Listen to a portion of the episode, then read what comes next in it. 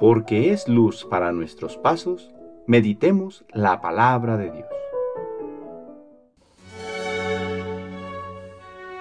Miércoles de la tercera semana de Pascua. El que cree en mí tiene vida eterna. Entendamos el Evangelio de hoy a partir de este diálogo entre una tía y su sobrina, basado en el libro Cuéntame un ejemplo. Más o menos dice así. Liz, mi sobrinita, entró sigilosamente a mi recámara para despedirme. Mirándome fijamente me preguntó, Tía, ¿es cierto que te vas? Me voy, Liz. Entonces, me quedo a dormir aquí contigo, dijo la niña. Liz corrió a traer su libro La vida de las plantas y lo abrió para que su tía lo leyera. Pronto Liz iba a cumplir los cinco años. Comenzó a leer la tía. Inesperadamente, Liz clavó sus ojos en su tía y le preguntó, ¿Qué es la vida? La tía contestó, Es difícil explicártelo, Liz. La vida es el tiempo que pasa entre el momento en que naciste y el momento en que mueres. Preguntó la niña. ¿Y cuando yo muero ya no soy nada? ¿Como cuando una planta en invierno se seca? La tía dijo, más o menos. Pero Liz respondió, pero en primavera la planta despierta y tiene flores de nuevo. La tía insistió, Liz, para nosotros no es así. Cuando tú mueres, mueres para siempre.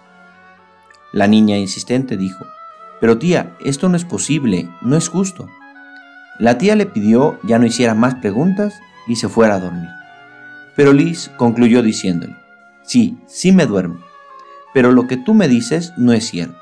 Cuando yo muera, sí me secaré como las plantas en invierno, pero vendrá la primavera y naceré de nuevo. La vida no es lo que tú me dices, es otra cosa.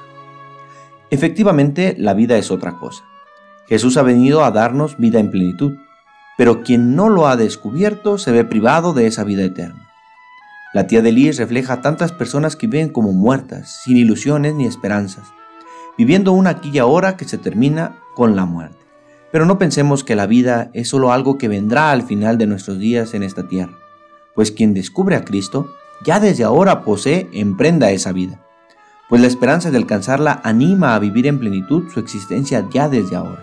Que el encontrarnos con Cristo en su palabra anime nuestro diario vivir, de tal forma que caminemos firmemente hacia la vida eterna que nos ha prometido, poniendo por obra todo lo que Él nos enseña. El Señor esté con usted.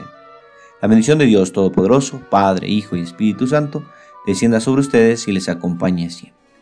Que tengan buen día.